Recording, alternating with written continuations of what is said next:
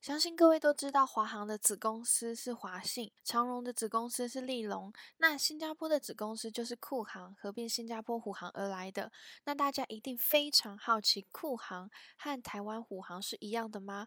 今天就来揭晓吧。Ladies and gentlemen, welcome aboard！欢迎来到一卡酷皮箱，酷是 crew 组员的意思。想象一下。空服员走到哪，一定都会有一卡贴身的酷皮箱。你认为里面装载的是吃喝玩乐、挑战人生，还是知识行囊呢？这个音频节目将会分享与空服员职涯相关的内容，以及面试相关经验，并且会实际分享一些个人成长相关的方法供你参考。除此之外，我也会邀请各地不同的空服员分享他们的经验谈，对学姐学面制的看法，以及如何在职场上建立良好的心态。如果喜欢这个节目，也请你在你到过的平台帮我分享，并留下你的反馈。准备好了吗？现在，请您将你的电子类产品调整为静音模式，这样才不会漏听接下来的内容。Now, please turn off the other electronic devices and enjoy the flight.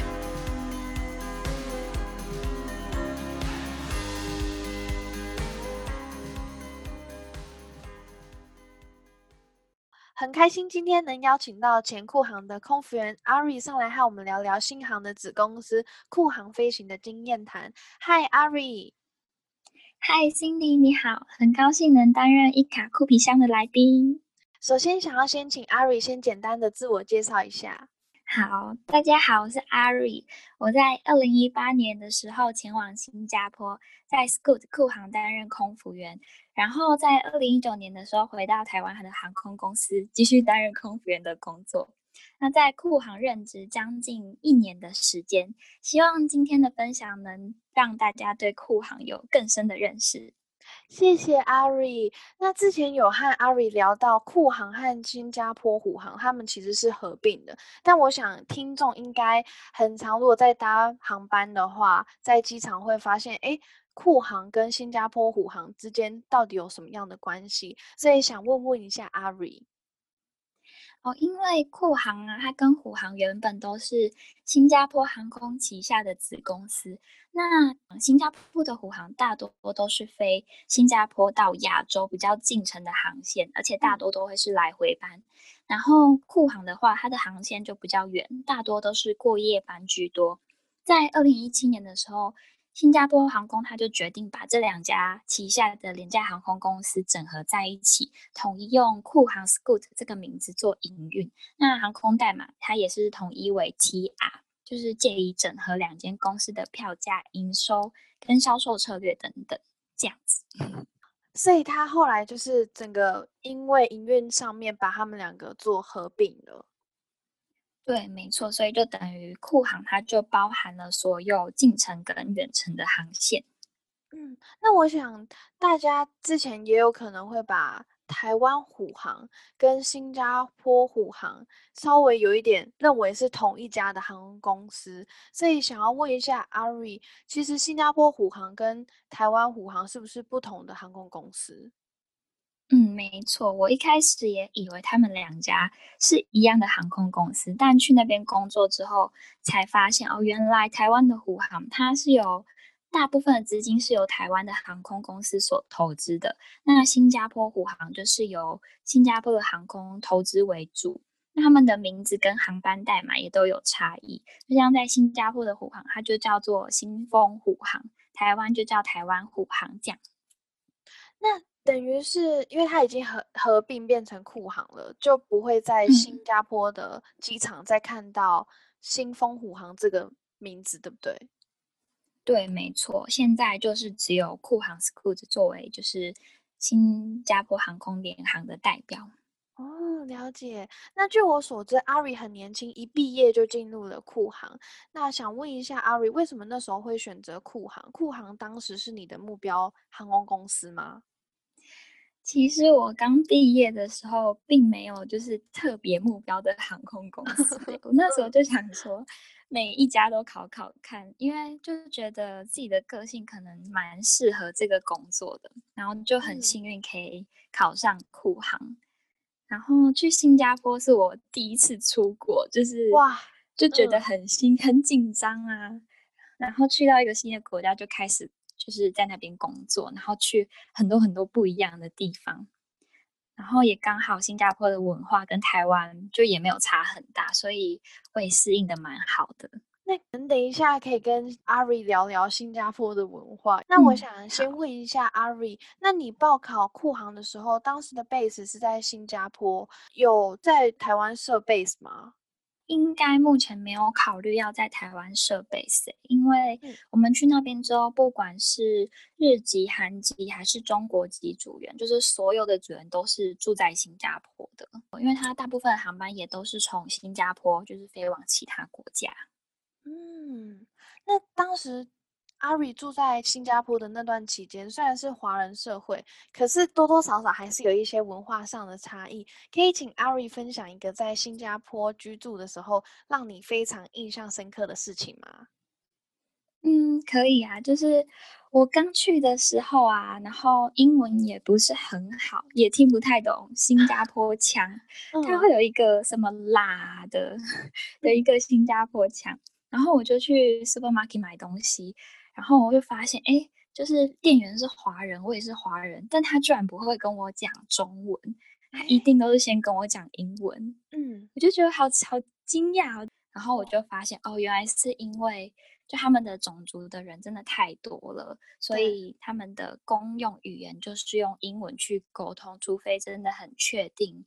就是对方就是会这个语言，他们才会用就是你的母语啊，或者是其他语言跟你沟通，就是有点像对外来族群的一种尊重，就是我很惊讶的地方。哎，那你去买东西的时候，有没有曾经遇过就是比较特别的用法？就是因为你你在那边也生活了一年的时间嘛，那可能有学到。一两个是当地算是 Singlish 的那种很特别的用法吗？很特别用法。东西的话我不太记得，但是我记得我第一次听到一个就是让我就是觉得很好用的，就是马来语，好像是什么马干，就是吃东西，就是你要吃东西的意思嘛。就是他们在飞机上就会常常说马干马干哦，吃饭的意思。对对对，我就觉得哇，原来这个就很好用哎，就是一句两个音就可以，就是表达就是吃东西的意思。然后我们就常常这边马干马干。那它有分什么白天跟晚上用法不一样吗？还是它都是一样的？应该是没有我记得我不管白天晚上 就是都是一样的这两个。嗯嗯嗯。阿瑞当时住在新加坡的话，住宿是公司安排吗？还是是在外面租房子？如果说租房子，可能很多人会考虑到的第一因素是租房子公司会不会给补贴？嗯，我那时候去的时候也有考虑到这个因素，因为。就是公司就有先跟我们说，我们租房子都是必须用自己的薪水去负担的，公司并没有租金的补贴。那时候觉得压力还蛮大的，因为新加坡的房价其实就是本来就蛮高，租金也很高。对，所以我那时候去的时候，就是跟其他五个同学一起合租了一间房子。嗯，然后我分享一下，就是新加坡的房子啊，有分两种。一种叫做 HDB，一种叫做 condo。嗯，然后 HDB 是国宅的房屋，condo 的话就是私人的公寓。那 HDB 就比较老旧，它没有一些公共设施，但是它的租金啊或是房价相对就会比较便宜。condo 的话，它就有游泳池跟健身房那些，但是它就会相对比较贵。我那时候就是住 HDB，然后也干干净净的，还蛮舒服的。刚好又旁边有一个大公园，我就常常去那边跑步运动。难怪你身材那么好，你都是从那边就是练习来的。也没有啊，就是想到就会去啊，因为真的就是风景很漂亮啊，因为他们的建筑都建得很就是方方正正的，嗯，就很干净啊，所以你就会很想要出去走走。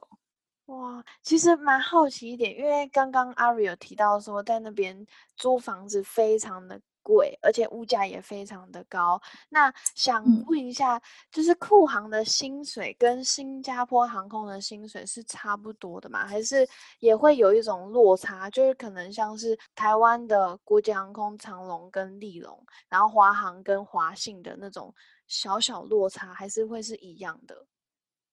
有小小的落差，因为，呃，新加坡航空他们的服务当然就是非常的就是高级呀，然后酷航呢，它就是算是廉价航空嘛，我们的服务就没有那么的周到，但是就是有提供该有的东西而已，所以薪水落差应该是这边就是跟台湾的航空公司的落差是差不多的这样子。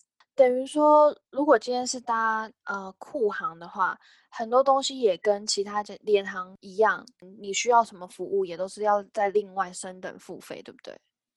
嗯，对，没错，就是必须要，比如说你需要用餐的话，你就要必须加价。就我们是连一瓶水都要付钱的。对，那你们会很讲究卖免税品吗？因为通常如果是联行都是。大部分有一半的薪资都是从卖免税品上面做抽成。我这边库行的话就比较不一样，我们的免税品啊是以团队绩效，就是我们并不是说卖免税品的那个人他可能就是自己抽成，我们是今天这一整个 fly，就是大家一起卖的多少钱，然后就会抽几趴给每一个人这样子。就是并不是单人绩效，我觉得这是一个还蛮好的，因为大家就会一起共同努力，就不会就是只有一个人在努力而已。嗯，就是团队合作的概念。对，没错。哇，可以请阿瑞简单的介绍一下库航的面试流程吗？因为可能上述听到阿瑞有介绍，呃，库航的福利啊、薪资，所以一定会有人想要更了解，就是库航的面试流程。还有一个是面试，它有特别要求的条件吗？嗯，好，那我就先从面试流程讲起。它总共分成两个大阶段。一开始会先一样样投履历，然后会有一个线上的 video interview，之后呢通过之后就会是实体面试。关 video interview 的话，它也不是真人跟你做对谈，他会请你下载一个 app，你可以用电脑啊、手机啊或是平板等，就是录影。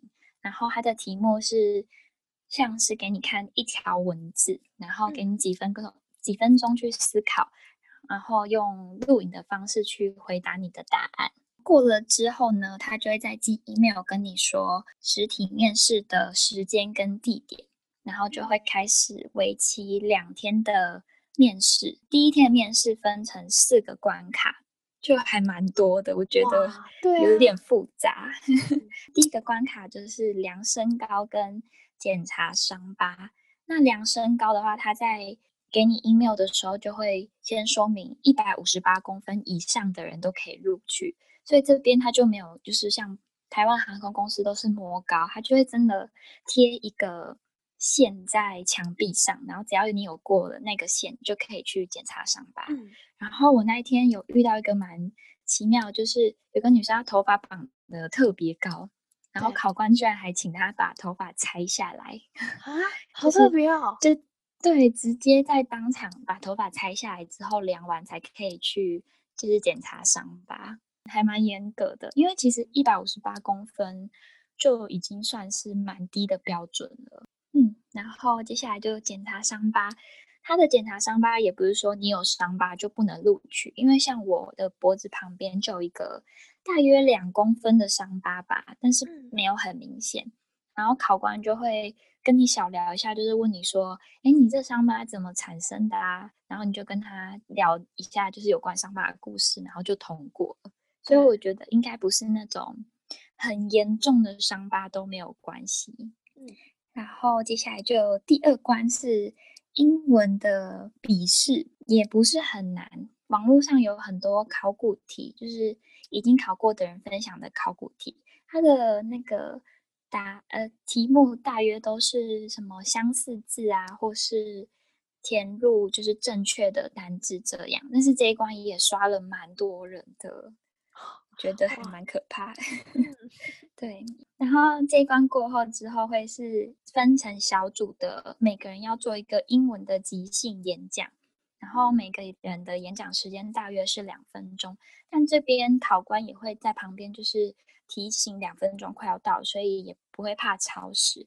题目呢一样也是网络上就有很多考古题，大家记得要在去面试之前把所有就是有的考古题都自己想过一遍。然后我那时候抽到的是 biscuit，就是还蛮简单的，我就大约在两分钟内讲了一下，就是小时候啊对一些饼干的回忆，然后就过了这个题目。然后这一关的面试方式呢是上一个人在讲的时间是你思考的时间，就等于他在讲的时候你才能翻开你的那张纸，然后开始。思考你要讲什么，等他讲完之后就直接换你讲了。那我觉得这真的超刺激，对，很 刺激，而且你会希望他讲久一点，你才有更多的时间可以思考。对，没错。可是因为每个人都一定要讲在两分钟内，所以你最多最多也是两分钟。嗯嗯，哇，好紧张，真的很紧张。但是它的单字也不难，可能里面会有一些很简单，像 giraffe 啊之类的哦，就是看你抽到什么样的字条。嗯，这张也是很刺激。对呀，对，但是在就是整个面试的过程都是很轻松的，就是你讲完之后，可能考官还会就是跟你开玩笑啊什么的，就还蛮轻松的，就像聊天的方式。没错，没错。然后这一关过后之后呢，会到第一天的最后一关，这关也是很难的一关，就是也是十个人一组，然后做一个小组讨论。那大家就要共同讨论出你们想要的主题呀、旅游方式、旅馆选择、促销方案跟主要提供的年龄层。每个人会先发一本 A 四的本本，那个本本还蛮厚的，大概有十几页。然 后很可怕，一进去坐下之后，他就先给你十分钟自己阅读那个。本子，那本里面的内容，就比如说主题，它就会有四个主题，四个旅游方式，四个旅馆，就每个东西都是四个。然后你就要去思考说，你们要用就是哪一个东哪一个方式，然后连接起来完成整趟旅程这样。然后十分钟的阅读过后，会进行二十分钟的小组讨论。我觉得在讨论的过程中啊，就是中间你一定要尽量发言，因为一开始大家都会害羞嘛，大家都不认识。但是我们只有二十分钟的时间，对，十个人只要有一个人发言，就可以推进整个就是讨论的进度。我觉得这蛮重要的。对，然后考官也都会站在旁边，就是观察每一个人的言行举止。然后二十分钟结束过后，考官就会挑那个。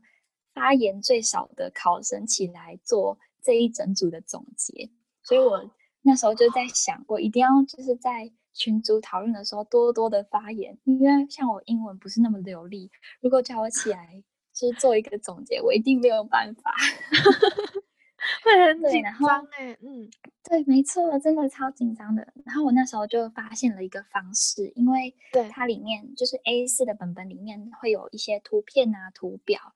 然后像我没有办法阅读那么快速的人，我就会用图表的方式去切入。就像主要年龄层，它就会有一个像是圆饼图的图表，告诉你什么样年龄层喜欢什么样的形式。我就用这个方式切入去跟大家做讨论，那那样效率也还蛮快的。嗯嗯嗯嗯，觉得是一个很好用的方式跟大家分享。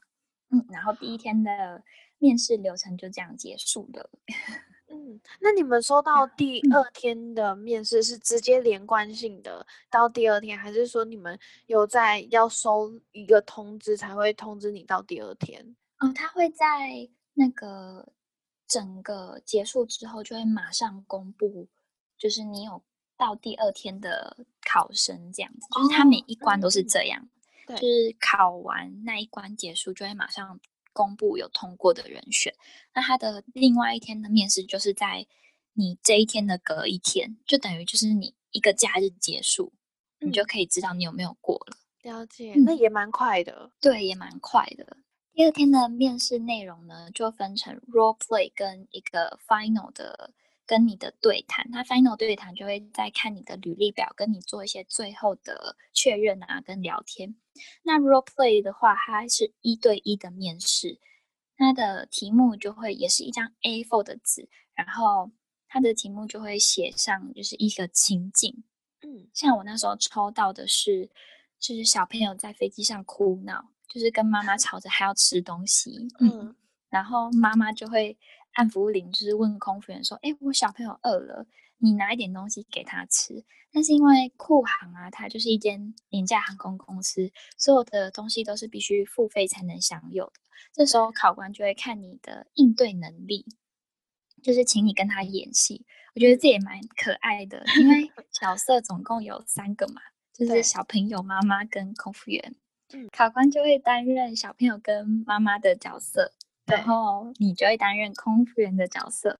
然后他就真的会学小朋友声音，就是说他想要吃吃东西，我要吃饼干这样子，很可爱。然后，对，没错。然后大约五分钟的时间，然后那时候我就。拿就是假装这边有一个 menu，然后就跟妈妈说：“哎，这个饼干很好吃，而且我们现在都有做促销哦，两件八五折，这样就是随便讲。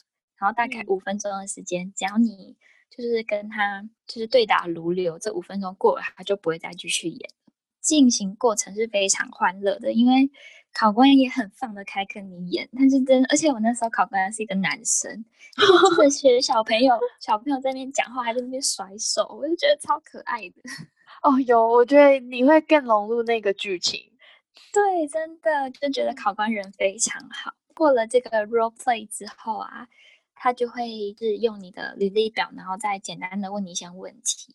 然后，如果他没有想要问你什么问题的话，他就会开始跟你聊一点天，就是放松一下你的情绪，因为已经就是从昨天，然后一直一直到今天，就是整天下来，应该都会有一点疲累。他就那时候，我的考官还跟我聊说：“哎，那你第一次去新加坡，你会想要去哪嘛？”我就跟他说：“当然是就是大景点都一定要去啊。”他就说：“你一定要去晚上的夜店。”然后我还心想 啊。面试的时候可以这样子聊天吗？嗯，对，我就很惊讶。然后他还跟我说什么，他是什么 party boy，一定要，其实很多时候都要去夜店这样子。我就觉得 哇，好惊讶，就跟台湾的面试真的很不一样。嗯，真的，嗯，就整个很欢乐。然后结束之后，他就会就是用 email 通知，就是有过的人，就整个面试就结束了。哇，其实每一关都还是有特别的设计过，就是包括团体合作，然后你上机之后的临场反应，还有免税品你要怎么样去做销售。其实它在每一层的关卡上面都好像有设计一些你可能上线之后会需要用到的技能吧。然后从这过程当中去挑选，哎，你是不是我们需要的那种比较活泼的人？那我想问一下阿瑞，你那一天穿着的制服是像一般人穿的白色的制服，就是白色衬衫加黑色裙子吗？还是你有特别的装扮？因为听说就是外商航空啊，或者是廉价航空，他们考试都会希望考生是穿的比较活泼一点的装扮。我那一天就是穿的很一般，面试就是白衬衫、黑裙子，然后绑发饰这样子，我就觉得有点就是失败，因为在最后最后我们都通过之后，对考官就跟我们说，哎，他们有点惊讶，为什么大家都穿的这么的保守呢？嗯，对，没错，就是只有几个人会穿黑洋装啊、红洋装，他们就说通常有穿洋装的，他们就会多加一点分数，因为。他们真的就是要找一些很活泼、很有创意的考生来当他们的空服员。然后他有说，对，他有说最初的 video interview 啊，有一题是就是问你说你对库航的印象。然后如果你的回答是像就是有关历史啊，就什么他们什么什么建立什么什么什么这种，他们就比较不会录取。他们会录取那些就是你的回答非常有创意，或是用一些奇怪的切入点切入的。他们就会多加很多分 哦，他们比较喜欢比较新颖一点或活泼一点的方式。对，没错没错，因为那次考生应该都是台湾人嘛，所以可能穿着的衣服就会偏向像台湾一样比较保守，所以他可能就会有一种哎奇怪了，那时候那个 video interview 看到的样子跟现在来面试的样子，怎么好像穿着上面有点落差？对啊，可能是因为可能大家都想说，台湾的通常的面试都是要很正式啊，就是你可以开玩笑什么的。但我就发现外商真的很不一样。对啊，那你我蛮好奇的是，因为刚刚就是有一个考官，他跟你说他是 Party Boy，那阿瑞是怎么回答他？是跟他说哦，对啊，那我之后也会去吗？是这样吗？我没有哎，因为我就很诚实的回答哦，我我可能没办法，我是需要很早睡的人。然后他就一直跟我说：“你这样很可惜，你不可以，你要去。”那啊，我知道，那他可能就是要推坑你，可能讲个：“哎呦，你都已经这样介绍了，我当然要去一下，不然怎么枉费你这样子推荐，对不对？” 有可能他希望听到这种答案。有可能，有可能。那幸好还是录取我了。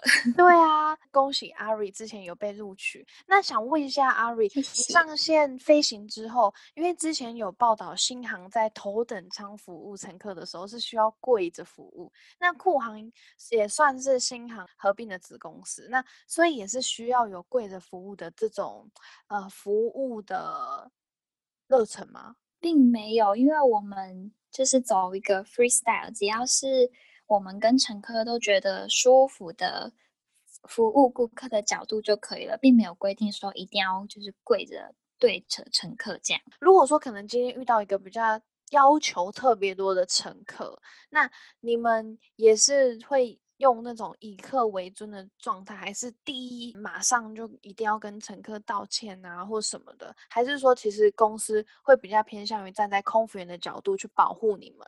我们公司其实站在蛮偏向保护空服员的角度，就是一样会请就是座舱长或是副座舱长写一些 report。只要你有写 report 的话，乘客客数其实是不会有问题的。我们就比较不担心这一块，因为。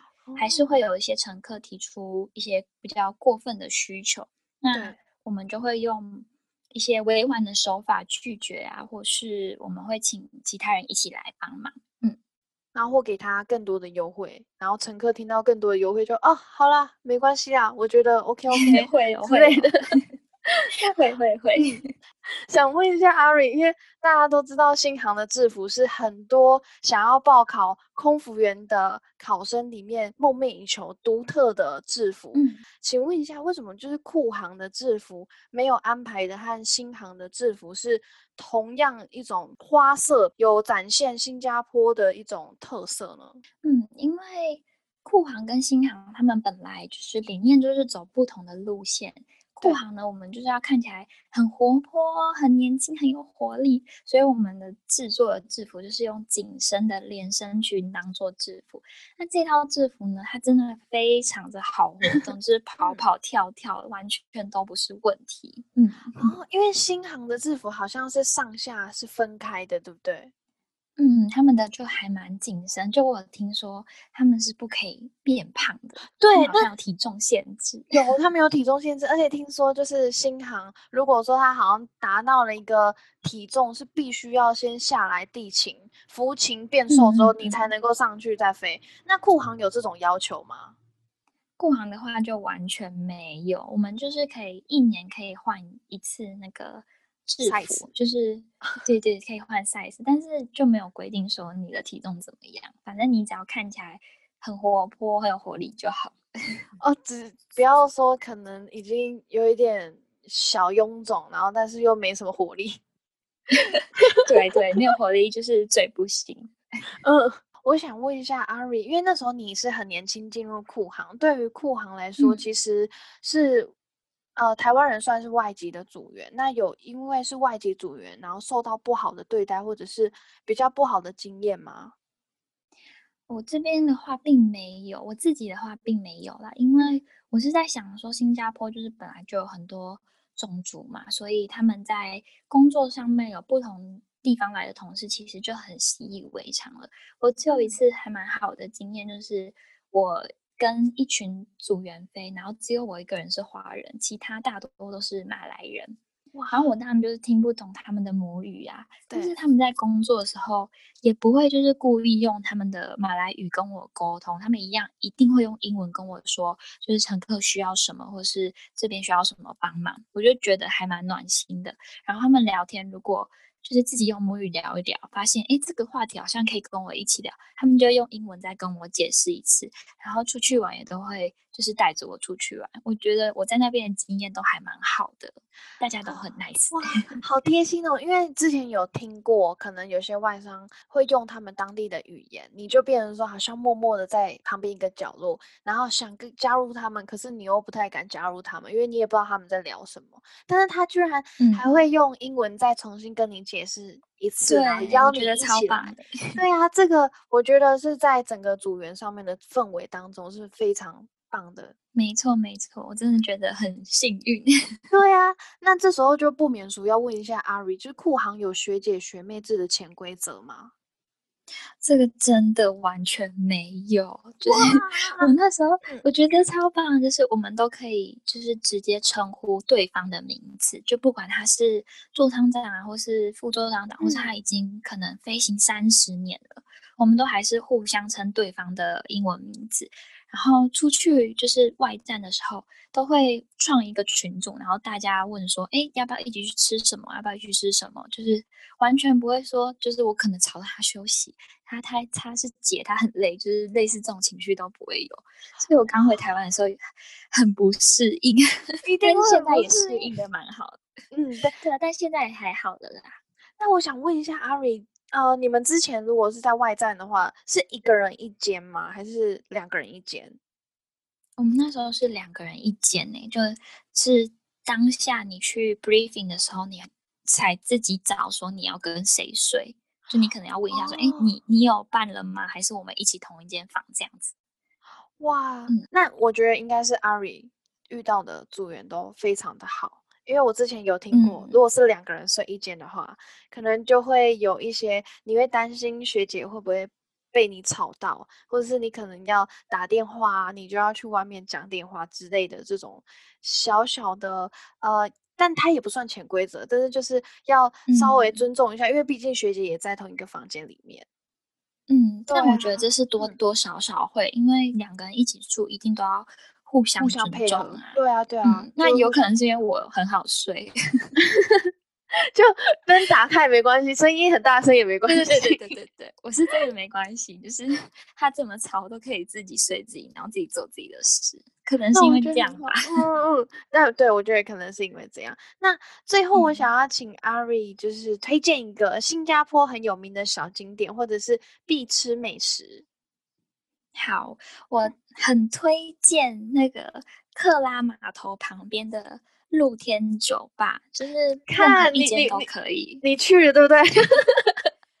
对，可是我不是去夜店，我没有去过那边的夜店，听说也很厉害，就是很外国的感觉。哇！但是我只有去酒吧，那酒吧也超棒的，他们就是克拉码头旁边一整条都是。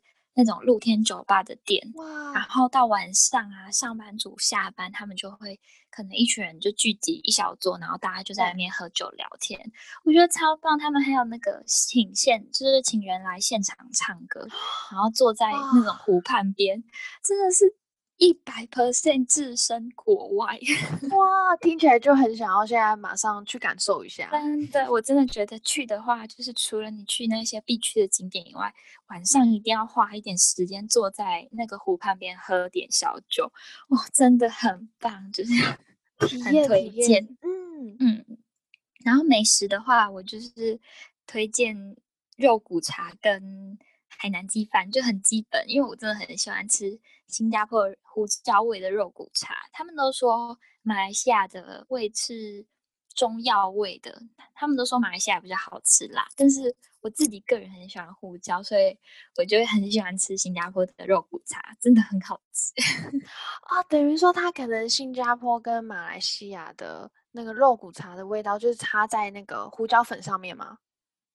嗯，他们就是他们是说马来西亚的，就是中药味会很重，就没什么胡椒味。但是新加坡就会加很多胡椒，就看你喜欢哪一种口味。像我就是，嗯，我就是偏向胡椒的味道。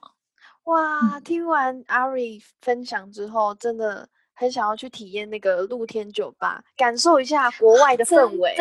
然后还有很多不同的人从你旁边经过，而且有很多有日本、有韩国、有马来人、有新加坡人，感觉好幸福。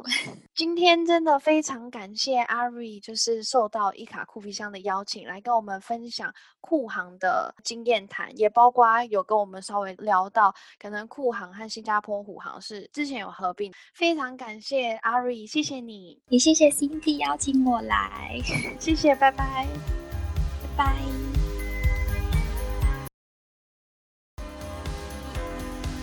最后。真的非常感谢你预留你宝贵的时间收听这个节目。我想邀你到 Apple Podcast 上帮我打新评分，你的反馈是这个节目持续下去的动力。别忘了订阅这个节目，才不会漏掉任何最新内容。我也要邀请你到我的 Instagram 私讯留言，告诉我你还想知道哪些有关于航空业的更多内容。你可以搜寻 C I N D Y。d r e a m 点 c o，那我们下次见喽，拜拜。